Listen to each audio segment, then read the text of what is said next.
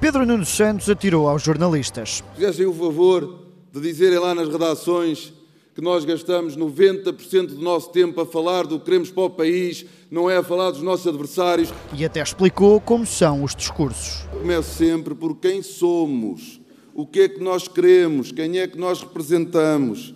Depois falo brevemente nos nossos resultados, depois digo que não estamos satisfeitos, depois apresento as nossas propostas e depois concluo. É esta a estrutura.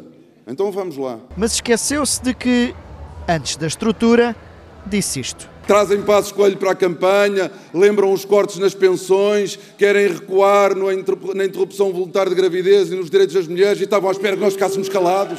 E mais à frente, outra crítica.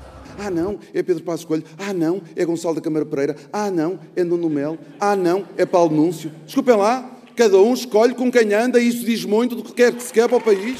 Depois das críticas aos adversários, detalhes no SNS e um programa para a agricultura, como é a culpa feito por Capolas Santos. E uma das razões nacionais que penso eu que também conduziu a, a, ao protesto dos agricultores teve a ver com a desvalorização que no nosso governo também fizemos do setor agrícola.